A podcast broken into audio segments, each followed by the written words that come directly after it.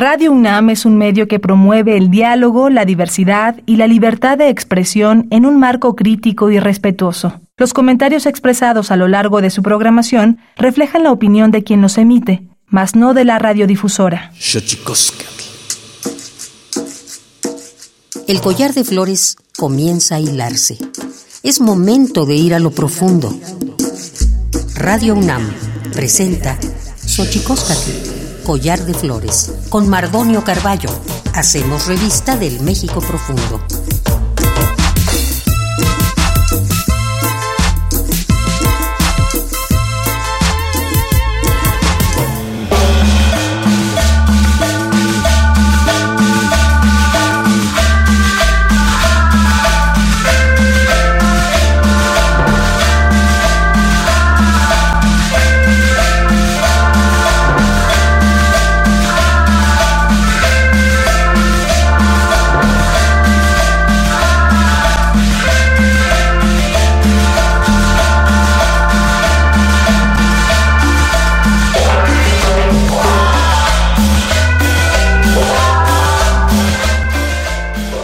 Toquen tatamen guananame ichpocabe telpocame oquichpilme siguapilme guannochi tentechcaquin painiwe catepoztlastoli tleniwe itlamach tiancali y tocan Universidad Nacional Autónoma de México, eh, tocan Tiyolpaquin, Pampanica, Antimitzelian, Pami Tochan, Tlenticaltisquen, Xochicosca, el collar de flores, Nama, Timosanilosen, Iguacetos, Iguaguampo, Següeye, La Iscuilosque, La Iscuilosque, y tocan Celerina Patricia Sánchez Santiago, ya Tlastoa, No Patlente, Quijilian, Ñu Sabi.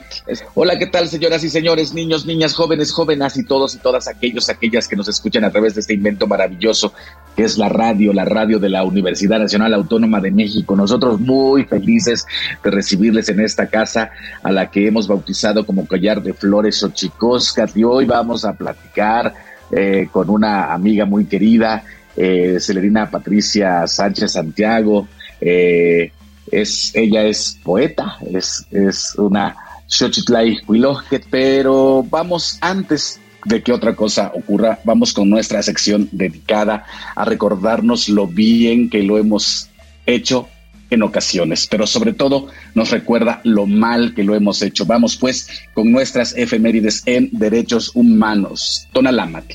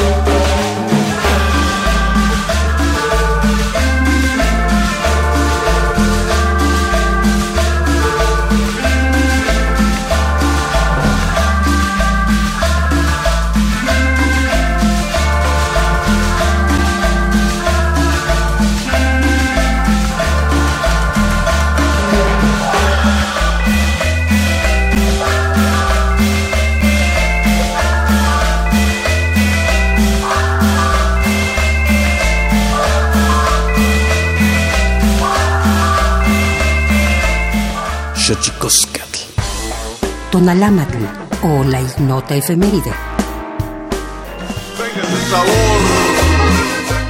17 de abril de 1695. Fallece Sor Juana Inés de la Cruz, religiosa católica, poeta y dramaturga mexicana, exponente del siglo de oro de la literatura en español y considerada por muchos como la décima musa.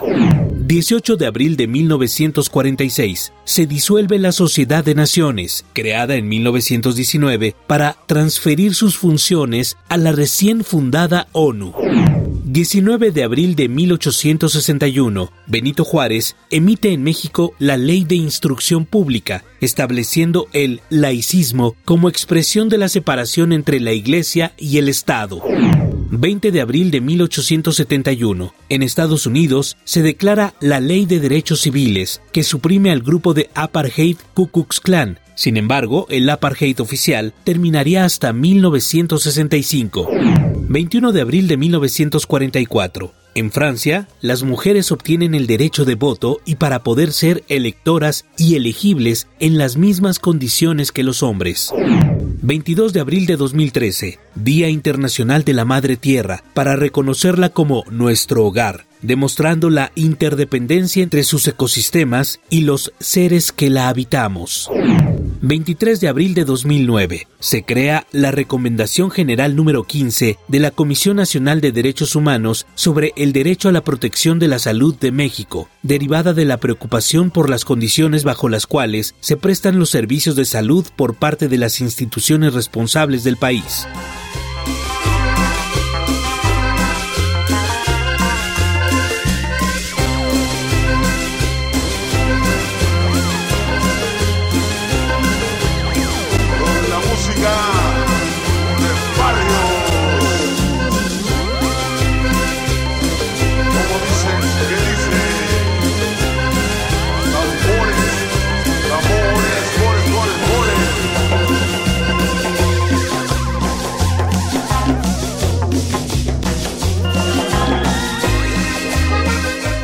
Xochicoscatl.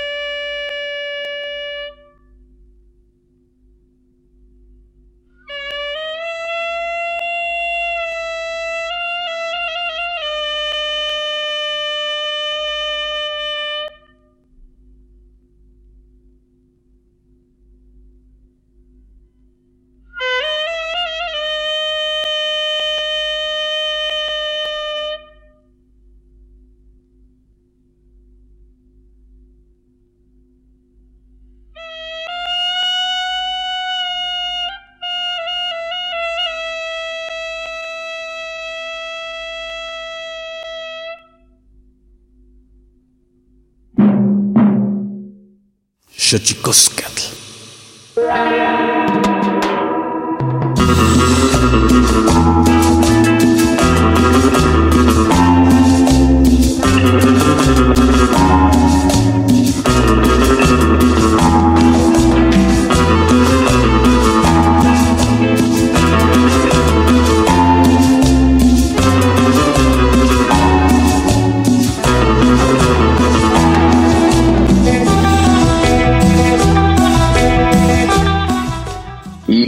Decía, pues está con nosotros ahora eh, Celerina Patricia Sánchez Santiago. Ella es, ella nació en Mesón, Guadalupe, San Juan, Mixtepec, Oaxaca, en el año 67. Pertenece a la cultura Sabi, a la que conocemos como Mixteco.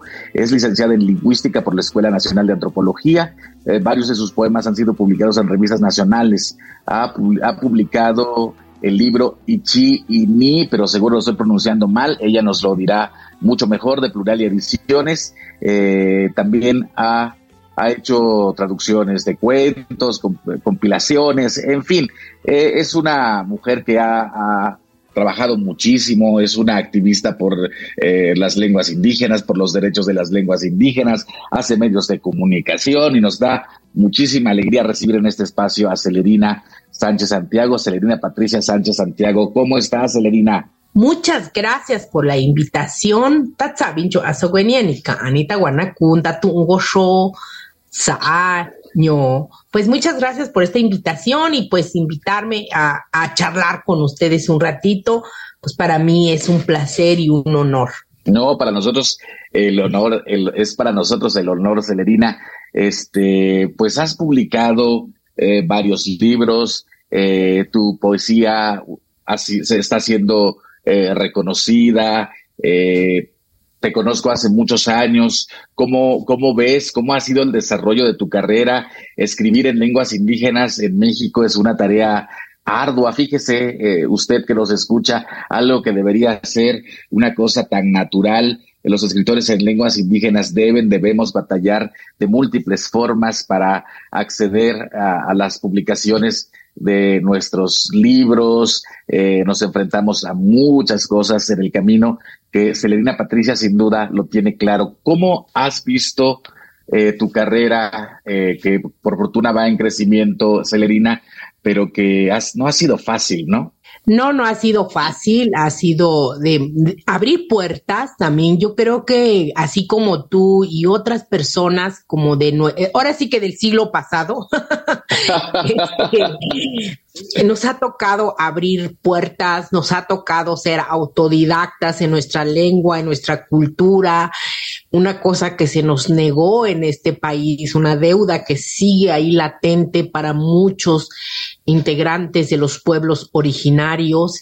Y así como, como varias personas nos tocó ser autodidactas desde aprender nuestra propia lengua para escribirla, analizarla, porque una cosa es que lo hables y otra cosa es que lo escribas, que lo analices, que veas esta profundidad que hay en las palabras. Indudablemente nos ha tocado esta, esta parte y que bueno, eh, ahora a más de 20 años de trabajo, verlo con otros jóvenes que ahora intentan y están y que tienen más herramientas para poder hacerlo, pues es un gusto, un placer, ¿no?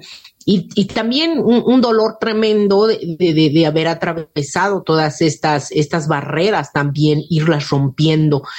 Que, que a lo largo de estos años, igual, y, lo he analizado, eh, qué es lo que ha pasado en el trabajo, pues tampoco ya no estamos como hace 20 años. Sin embargo, eh, las letras en lenguas indígenas sigue sigue sin, sin esta difusión, sigue sin estas aperturas en los medios eh, masivos, ¿no? Sino son, otra vez seguimos relegados en, en, los espacios que, que a veces son abiertos, por ejemplo, en Radio UNAM, a veces en Radio Educación y a veces en algunos programas donde podemos mostrar estos trabajos y bueno, tú has sido pionero para abrir los medios de comunicación masivos y que pues ahí estamos presentes y que bueno, que más quisiéramos abrir más, ¿verdad? Pero, pero no se puede porque en este país tan racista, tan discriminatorio, pues todavía hay mucho trabajo y muchas cosas por hacer para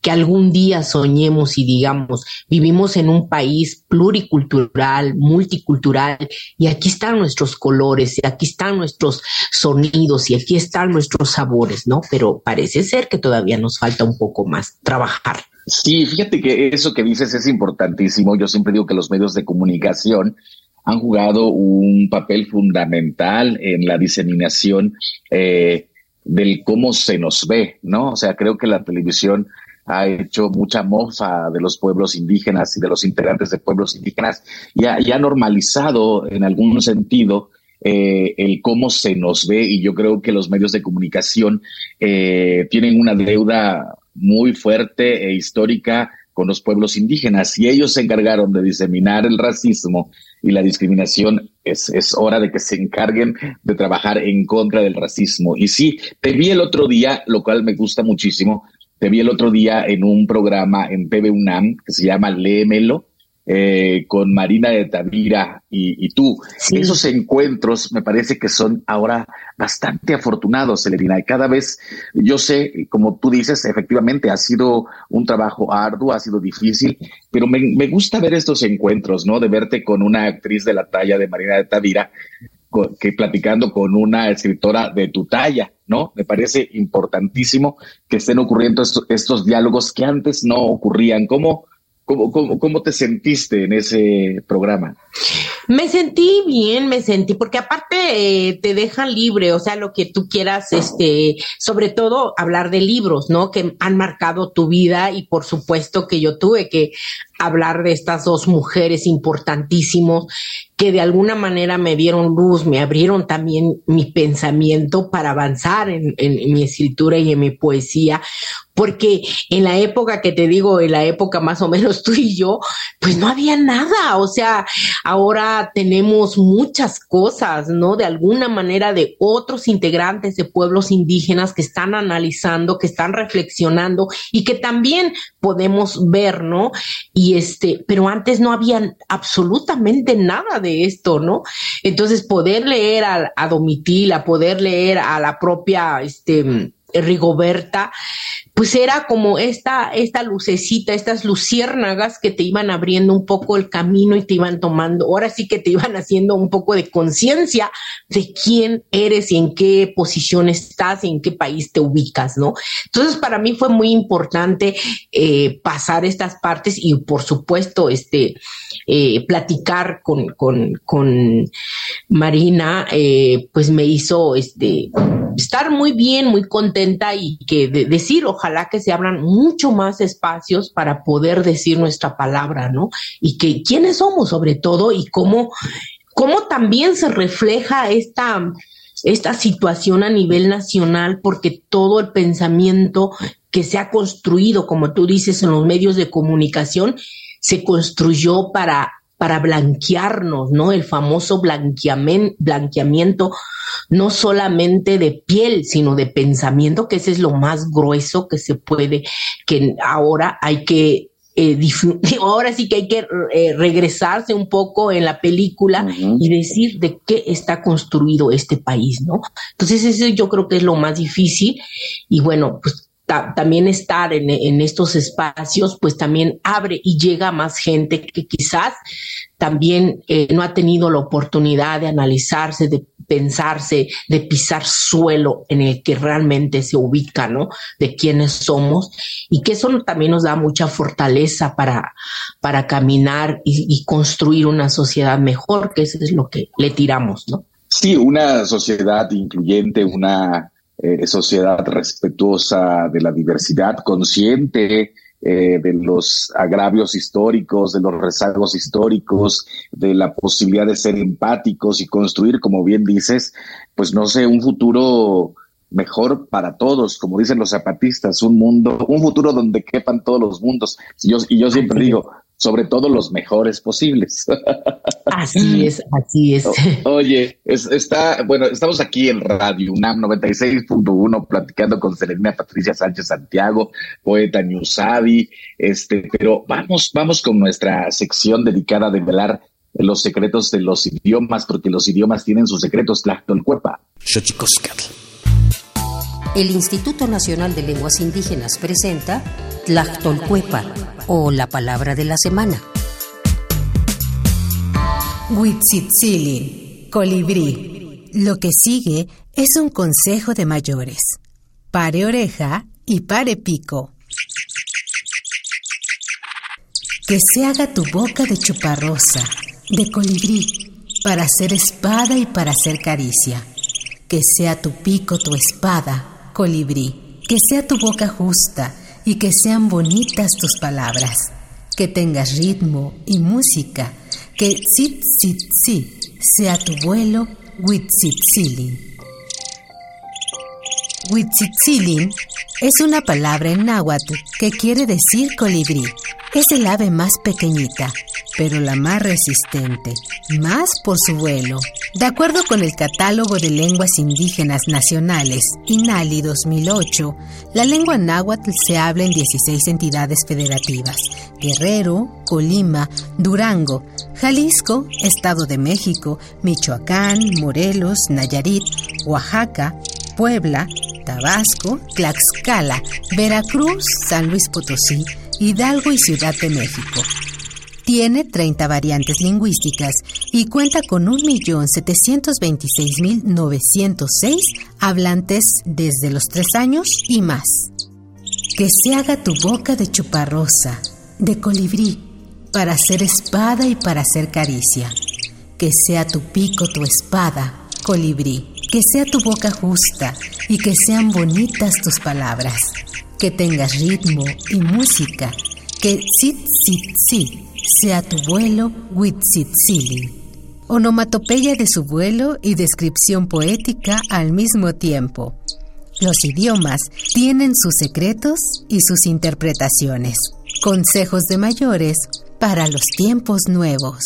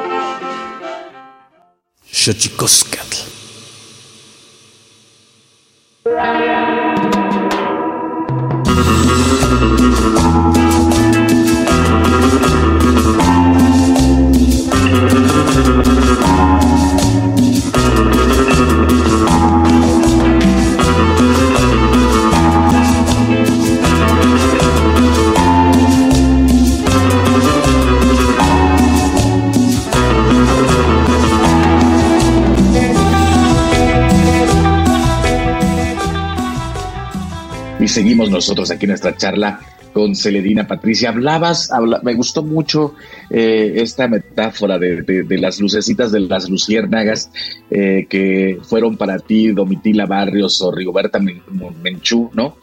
Pero ahora, Celedina, tú te conviertes también en, un poco en esa luciérnaga que alumbra los caminos de muchas otras mujeres más jóvenes de otras generaciones que están abrazando los caminos de los medios de comunicación, de la literatura, de la poesía, en fin, la, abrazando, digamos, también el activismo desde el uso de la lengua en varios frentes, Elerina. Sí, sí, así es. Y bueno, pues también eh, este uso, pues, se ha hablado mucho, ¿no? Si, si, si no hay hablantes, pues la lengua va a desaparecer. Y yo creo que una de las partes ahora que se ha, em, se ha emprendido, digo, más bien afortunadamente hemos tenido respuesta, ¿no? Ahora ando en un proyecto que se llama Creando Nuevos Hablantes que yo espero que se pueda continuar porque yo creo que eh, tenemos que darle ese espacio a la lengua, pero también tenemos que eh, eh, dignificar a nuestros abuelos y a nuestras abuelas, ¿no? Y que esto se trata de un poco en ese sentido, que las abuelas y los abuelos ahora transmitan este conocimiento, pero también hay que trabajar con ellos porque hay dolores muy fuertes de por qué dejaron de enseñar la lengua a sus hijos y ahora a sus nietos, pues ya no hablan. Entonces, revertir este papel, ¿no? De, de ahora que, eh, sean ellas las maestras, las, eh, las de conocimiento, eso también es muy difícil, no es tan sencillo como de repente creemos y que el propio Estado o las propias políticas este, lingüísticas eh, de este país que pudieran ser, ah, sí, vamos a enseñar la lengua, ¿no? Así, ah, no, no, no. Es que hay que trabajar a profundidad para que la gente también se quite de ese pesar que, que, que, contrajo, ¿no? Entonces, eso es lo que nos hemos topado en campo, de verdad, es, es trabajar. Y, y, y, cuando yo, tú ya trabajas eh, tanto a los, con los abuelos y las abuelas, obviamente los niños este, van, a, van recibiendo y también van tomando respeto hacia la propia lengua. E, e, es una cosa maravillosa que yo he descubierto, ¿no? Este, digo, no creo que yo sea la, la, única que la haya descubierto, pero eh, quiero decir que, que, que desde que, que hay que sanar, ¿no? Y creo que la poesía es un pretexto para esta sanación en muchas formas. No, yo siempre he dicho que, que, a mí me gusta mucho la poesía porque yo en ella encontré esta libertad, no tanto de decir lo que yo quiero, también como una parte de sanación de mi nivel espiritual y esto es maravilloso y que también no dejar lo que, lo que está en contexto hoy en día, ¿no? Entonces, ahí vamos trabajando y este, y yo creo que una de las una, una de, de, de, los proyectos a futuro es eso, ¿no? Ahora ni siquiera eh, se puede hablar de una revitalización porque ahora los niños ya no lo están hablando, más bien es crear nuevos hablantes, ¿no? Oye, pues sí, es, es encomiable este trabajo que estás haciendo eh, y que creo que importantísimo también eh, las causas por las cuales las personas dejan de heredar las lenguas indígenas a sus hijos tienen que, tienen que ver con el racismo y la discriminación. No, ojo, eh, de pronto eh, es muy fácil decir es que la gente, los niños ya no quieren hablar su lengua. Lo que pasa que en realidad lo que no quieren es eh, ser agraviados, ser insultados por hablar una lengua indígena. Y eso es muy importante de decirlo, ¿no, Celerina? Así es. Afortunadamente, muchos jóvenes también están retomando esta, estas partes de sus lenguas, sus culturas, pero también hay una gran parte que sigue discriminado, que sigue el, el peso del racismo, es como una lápida que siguen cargando.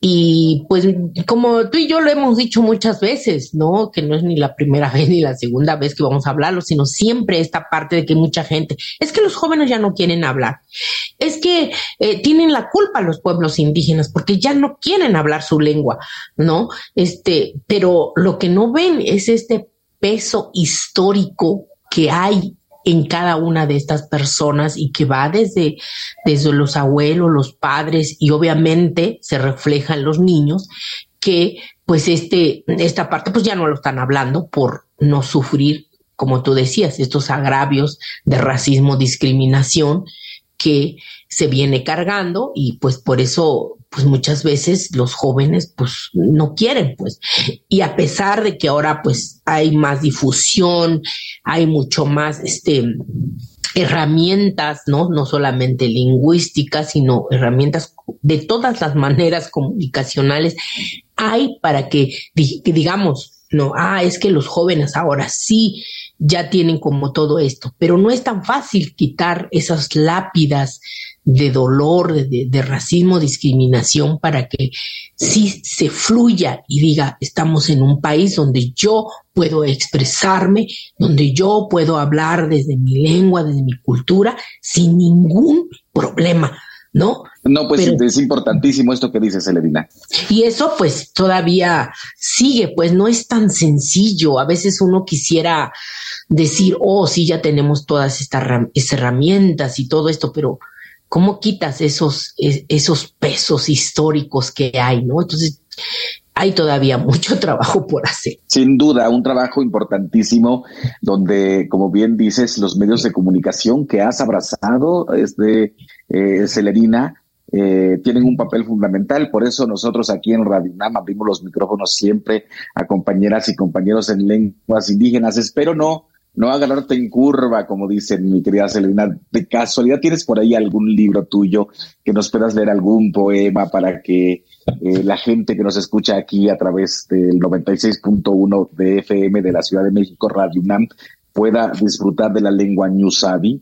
Claro que sí, claro, claro, en del, del libro que se llama Tazuyuti, Águila de Arena, que es el último libro, leeré unas partes, este, donde, bueno, pues que, escuchen sobre todo la lengua ¿no? Y este, y, pues también podamos dar algo, algo, algún mensaje. bueno, estoy viendo cuál. Muy bien, muy bien. No sé, a ver, vamos a generar, vamos a generar expectativa. La lengua que usted va a escuchar es la lengua New eh, que conocemos habitualmente como la lengua mixteca, pero eh, ellos autodefinen, autonombran a su lengua, a su pueblo como New Sabi. Así que si estás lista, vamos a escuchar las palabras, el sonido del pueblo de la lluvia. Sí. tsi'i. Kueye'e tachi kini ndakunaña rikitsa'a tu'un to'o. Tsa'i kui nuu ñu'u ii skui'na kui. Yivi nivi. Ñu'u. Ndutsasachun kueña kuika tsinu manyanyi ndi'a. Ndata kuiyu. Chanji que yutu tsuni que ichi sa qui que ichi kanu datinu si pólvora Tsitsikumanita kuananta vatsika ika nuve'eya ve'e ntii nana ñu'u tsi'a cueni cueni morir. La puerta del infierno se abre empieza la palabra del extraño pisan la tierra sagrada roban la vida la tierra trabaja a marchas forzadas la codicia es incalculable rompen piedras, cortan árboles, abren brechas, hacen caminos a punta de pólvora. Alas se necesitan para ir más lejos, allá por el lugar de los muertos. La madre tierra agoniza. Wow. wow. Pues para la gente que nos está eh, escuchando aquí, eh, chicos del collar de flores, ¿no? Decirles que esa es la poética de Celerina eh, Sánchez Santiago, Celerina, Patricia Sánchez Santiago. Eh, qué maravilla escuchar otros sonidos y encontrar en esos sonidos eh, el enigma y la sorpresa, porque no tenemos el oído habituado, lamentabilísimamente, a tener esos cánones sonoros que deberíamos reconocer inmediatamente en este país. De pronto reconocemos más el francés o el inglés que una de las lenguas que se hablan en México, 68 por cierto, y muchas en un, en un gran riesgo, como dice Celerina. Por eso festejamos tu trabajo, Celerina Patricia. Pues muchas gracias. Yo agradezco mucho este espacio también y tú, como te he dicho, tú eres, eres precursor de estos, de estos espacios y que pues por, por supuesto, yo estoy muy, muy contenta y pues felicitarte también porque abres estos espacios y ser, y ser una puerta para muchas generaciones y eso es interesantísimo también. Importantísimo eh, abrir puertas, esto que dice Celerina, y yo eh, pienso que tu trabajo eh, es, es fundamental, eres, eres una generación importante y me parece que pues no ha sido fácil y sin embargo tenerte y celebrarte y escucharte es, es un privilegio para Xochicosca el Collar de Flores, eres un ejemplo, como ya te decía, para nuevas generaciones, qué bueno que eres ahora esa luciérnaga que da un poco de luz. Ya estamos casi por irnos, Elvina, pero es pues, otro poema, ¿no? Para que nuestro oído pueda... Se vaya afinando. Exactamente, ¿va? Va. Dice, ¿cómo? Nishi. Nishi ka ayutsakwe se enyansi i. Nu, ni kanda sokwe ni viña sa a revolución. ñamiquin siku'u ña'ame u'un xiko kuese'eni tsi'i. Nukue ichilu, tsi'ichi ka'nu. Nixika'ayu, ñantsi'i un mm. xiko se'e si'i. Ñeskaku nuyivi. Nixintakani nungu ña'i ini. Nishika ayu ca'a ñanikuita yu'asi. Richikawi tsaku kua'a ichi rakueninta ne'ewi. Nishika ayu Nyasana inina Nunya sa'a tutsi ini. Ñasa mendi ka'a nishi takwa nasana ino. ¿Cómo? ¿Cómo decirte de los hijos muertos en la turbulencia de una revolución que nunca fue mía? Cien hijos murieron por esas veredas y caminos. ¿Cómo decirte que han muerto cien hijas que parí para la vida? ¿Cómo describirte el dolor? ¿Cómo decirte que mis pies están tan cansados por tantos caminos no encontrar y no encontrarlos. ¿Cómo decirte que el olvido duele más que la propia muerte? Dime, ¿cómo se olvida? Celedina Patricia, gracias por estar con nosotros en este programa. Eh, para la gente que nos está escuchando aquí en Xochicosca, el Collar de Flores, 96.1 Radio UNAM. Eh, déjeme decirles que vamos a tener a partir de, de Celerina, bueno, comenzamos, eh, sí, comenzamos con Celerina y vamos a tener varios poetas para conectar. El Día Mundial de la Poesía, eh, que fue, que es el 21 de marzo y que se hizo justo para, para dar a conocer a través de la poesía a las lenguas de todo el mundo. Y vamos a conectarlo con la feria, con la fiesta del libro y la rosa, la fiesta del libro al 23 de abril. O sea que de aquí al 23 de abril, los programas que nos queden serán dedicados a la poesía en lenguas indígenas y comenzamos con Celerina Patricia Sánchez Santiago, a la que agradecemos muchísimo. Gracias por estar con nosotros, Celerina. Pues muchas gracias a ti por abrirnos este espacio y por permitirme participar contigo. Muchas gracias. Gracias a ti, Celerina Patricia. Y nosotros nos vamos, nos vamos con el santísimo mitote, la colaboración con el Instituto Nacional de Antropología e Historia, Tlaxcamati Tinumelaguan Panchi, Cueyitonati, Chicaguamacue, Pónimo Tlachtol. Santísimo mitote. Baile y ofrenda. Una colaboración con el Instituto Nacional de Antropología e Historia.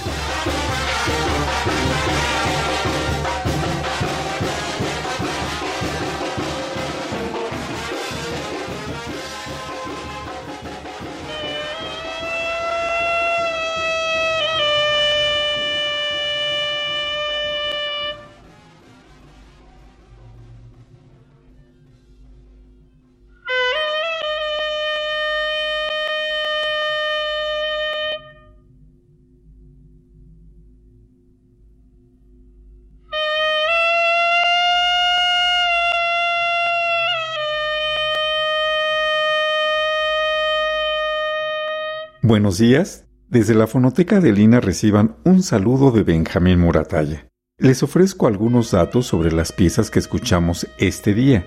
Al principio del programa presentamos Toques de Semana Santa. Los intérpretes son Cesario Guzmán en la chirimía y Carmelo Ruiz Martínez en el tambor. Ambos nahuas de San Juan Bautista en Tuxpan, Jalisco. Esta pieza forma parte de la investigación realizada por Irene Vázquez Valle y otros investigadores. La grabación corrió a cargo de Arturo Barman aproximadamente en 1970 y se encuentra en el disco Suenen tristes instrumentos.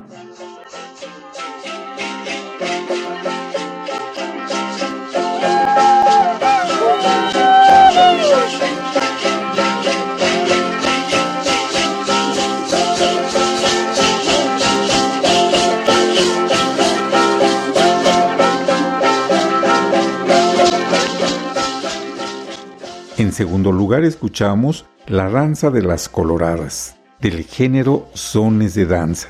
Los intérpretes son músicos y danzantes Tenec de Tancancuitz, San Luis Potosí. Una investigación y grabación de Arturo Barman en 1970 y es del disco Música Huasteca.